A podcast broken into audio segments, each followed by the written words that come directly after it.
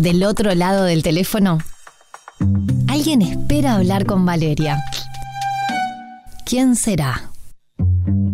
Contacto telefónico en Después de todo.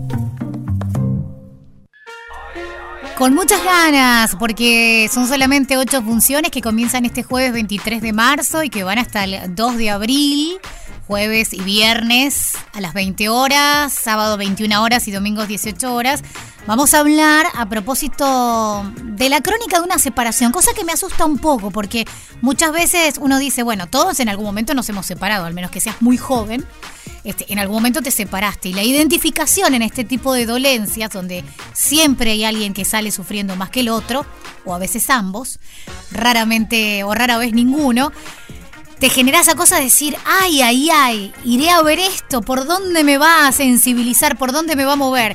Y esa curiosidad también te hace decir, quiero ir a ver cómo se encara en esta oportunidad.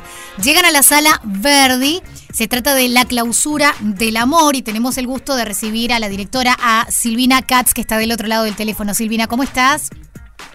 Hola, ¿cómo estás? Muchas gracias por invitarnos a, participar en el programa. Bueno, Silvina, que te tenemos recién llegada, ¿no? Sí, sí, sí, recién, recién llegada. Contenta de estar en Montevideo. Bien. Silvina, ¿vos residís en Buenos Aires? Sí, sí, yo resido en Buenos Aires, soy rosarina, pero, pero vivo, vivo en Capital, sí, sí, ya hace años eh, trabajando en teatro ahí. ¿Sos la primera en cruzar el charco para, para las funciones que nos esperan ahora estos días? Ah, qué bueno, la primera sí, la primera porque llegan Mateo y Ceci, Mateo Chiarino y Ceci Cócero, los actores, llegan mañana, así que ahí Ahí ellos se van a sumar. Estamos con David Seiras, que es el iluminador, que estamos haciendo la puesta de luces en esta sala tan linda que es la Sala Verdi. Así que ahí preparando todo para, para este espectáculo que es tan particular, que clausura del amor, que no se asusten, uno dice, uy, voy a ir y es un bajón. No, es muy interesante el abordaje porque te da como, ¿qué nos pasa ¿no? en los momentos de, de separación y está toda la, están las dos perspectivas. ¿Qué pasa con el, el horror del fin del amor? Porque, ¿qué pasa? ¿no? Cuando el amor se acaba eh, o, el amor o se tiene que transformar porque esta pareja ya no camina, entonces eh, reconvertirse en otra cosa, ¿no? Por ahí padres donde comparten el tener a sus hijos o, novios, pareja que después eh, más adelante tal vez podrán recuperar algo del vínculo, de la amistad, pero es muy interesante el camino que hacen estos, estos dos personajes eh, con este dolor que tienen en el momento de la separación y cómo eh, describen con tanta precisión cosas que eh, a veces a nosotros nos faltan palabras, justamente por el dolor no le podemos poner palabra. Y acá Rambert, que es el autor, es un francés que tiene una diversidad y una riqueza en su discurso que te deja al helado porque vos hubieras querido en el, en el momento más crítico de la separación poder decir y poner esa palabra a ese momento de dolor. Qué lindo tener esa lucidez y esa capacidad ah. cuando transitamos una separación, ¿no? Claro, claro, claro, con todos los dolores Sin y todo, pero poder eh, transformar eh, eso en, en palabra tan, tan expresiva y tan rica y en donde ya entre ellos no pueden hablar, por eso es lo interesante, ¿no? Eh, está conformada como por, por monólogos la obra, pero es muy interesante meternos en el interior de, ella y en el interior de él y poder eh, descubrirlo a través de sus palabras. Silvina, tú, justo, tú justo mencionabas recién a este dramaturgo y director francés y una de las cosas que a mí me deja curiosa es si hay temas que son tan universales que las diferencias culturales poco poco pueden cambiar cómo reaccionamos los seres humanos. ¿A qué voy con esto? A que uno de repente dice, bueno, un francés no puede vivir una separación de la misma manera que un uruguayo o un argentino, un latinoamericano. Y hay temas que parecen ser tan universales donde no importa el idioma, el continente en el que te encuentres, ciertas situaciones se pueden transitar de modos casi idénticos.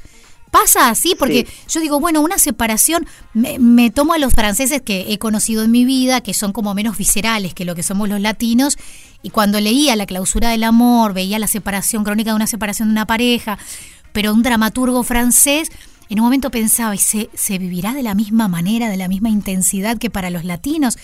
¿Eso cómo te lleva en el juego a vos a la hora de dirigir y decir, bueno, a ver, lo estamos trayendo a nuestra realidad? Tal cual, porque a mí me, fascinó eso. Cuando yo la leí, decía, no, no, esto hacen esto porque escribe así porque son franceses, porque nosotros no lo, no lo haríamos de esta manera, pero se dio una conjunción que es lindísima, que es como eh, Ceci, Cócero y Mateo le ponen la carne latina uruguaya, los dos son uruguayos, y le ponen una una cosa sanguínea, esas palabras que son precisas, justas, y tiene ese color bien nuestro y pasional, pero con, con ese nivel de exquisitez en el discurso. Entonces se da una mezcla que es eh, sumamente atractiva, ¿no? Para eh, lo, que sucede. Eh, creo que sí, cuando eh, la primera vez, es una, una obra traducida por Laura Pouso, eh, que, ella es de aquí, es uruguaya. Yo ya había leído la versión eh, traducida en España. Me habían ofrecido dirigir la obra y había leído esa traducción y no me interesó.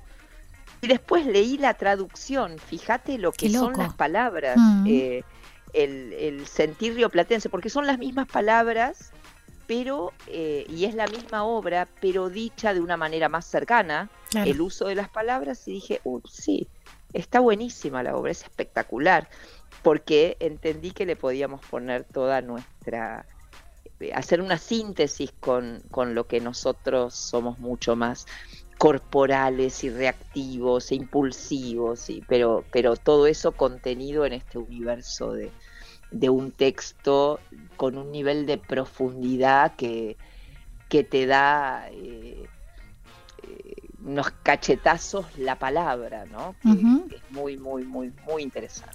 bueno, bueno, y ahí, con estos actores que son una maravilla. Ahí nos contás cómo te encontrás con el texto.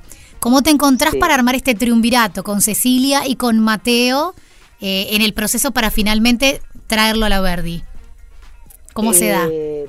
Eh, ¿Cómo se da? Mira, ellos eh, mm, fueron, yo estaba dirigiendo otra obra que, es sobre, que tiene que ver con el amor, pero justamente que tiene que ver con eh, los inicios del amor, que se llama Huellas de Lisa, en donde se hace una serie de historias diversas sobre toda esa maravilla de los inicios y ese encuentro y toda la sensibilidad, lo opuesto, ¿no?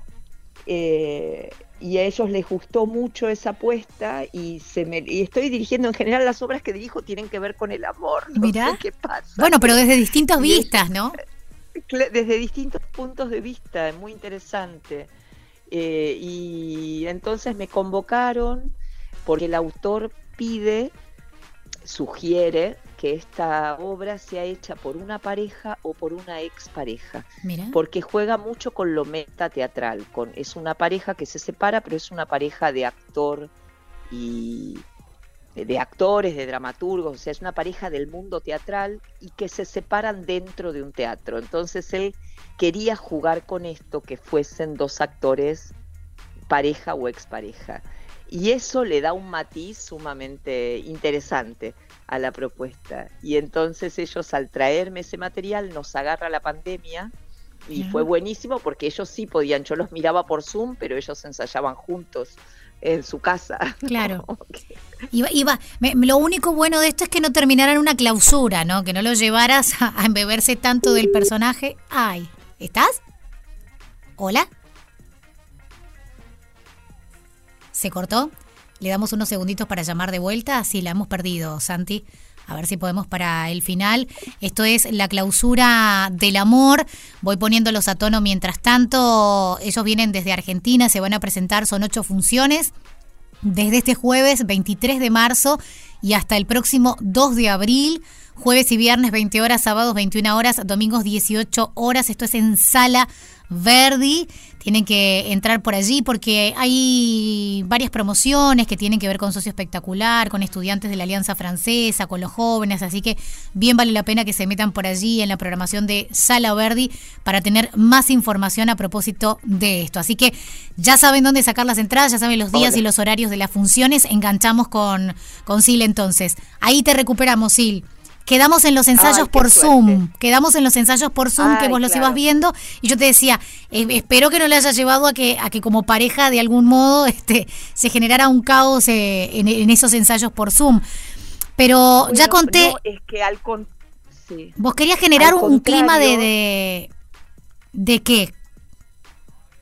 Al contrario que yo les pregunté cuando los recibí, les dije que ellos me traían este material, les dije, "¿Ustedes están seguros que quieren hacer esta obra porque vamos a tener que poner toda la carne al asador y, la idea es que, esté, cómo está la pareja. Y la verdad que son este tipo de preguntas que yo creo que vuelven más sólida a la pareja, le, le permiten jugar, explorar, preguntarse, eh, reelegirse.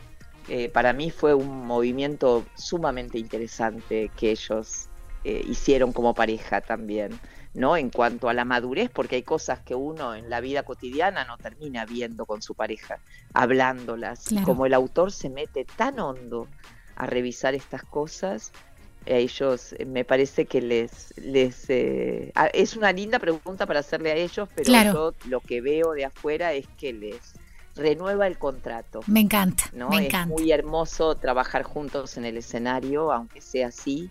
Eh, también enojarse, pelearse, jugar a, todo eso, tener esa libertad que te da la ficción. Bueno, capaz que justamente este los enojos y las discusiones, esa energía, en vez de canalizarla en discusiones reales, la podían volcar en los personajes y entonces alivianaban la carga de la pareja. Totalmente, totalmente, porque uno se pelea y ya está, está tranquilito, está contento, salían amándose, siempre está Claro.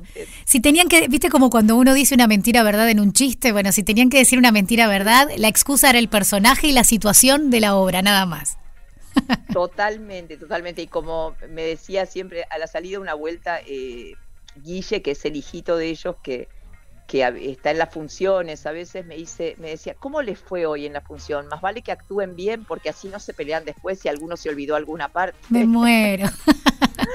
divino, ¿viste? Qué divino. Bueno, Silvina, eh, aproveché el impas para dar la información este y repetir los días y horarios de las funciones porque son solo ocho mientras te contactaban nuevamente. El placer de que te tomaras este tiempito, habiendo llegado hoy a las corridas, teniendo cosas técnicas que resolver para la charla con nosotros. Así que muchísimas gracias y el público que está escuchando ya está invitado a verles. Bueno, muchísimas gracias, los esperamos allí. Un abrazo.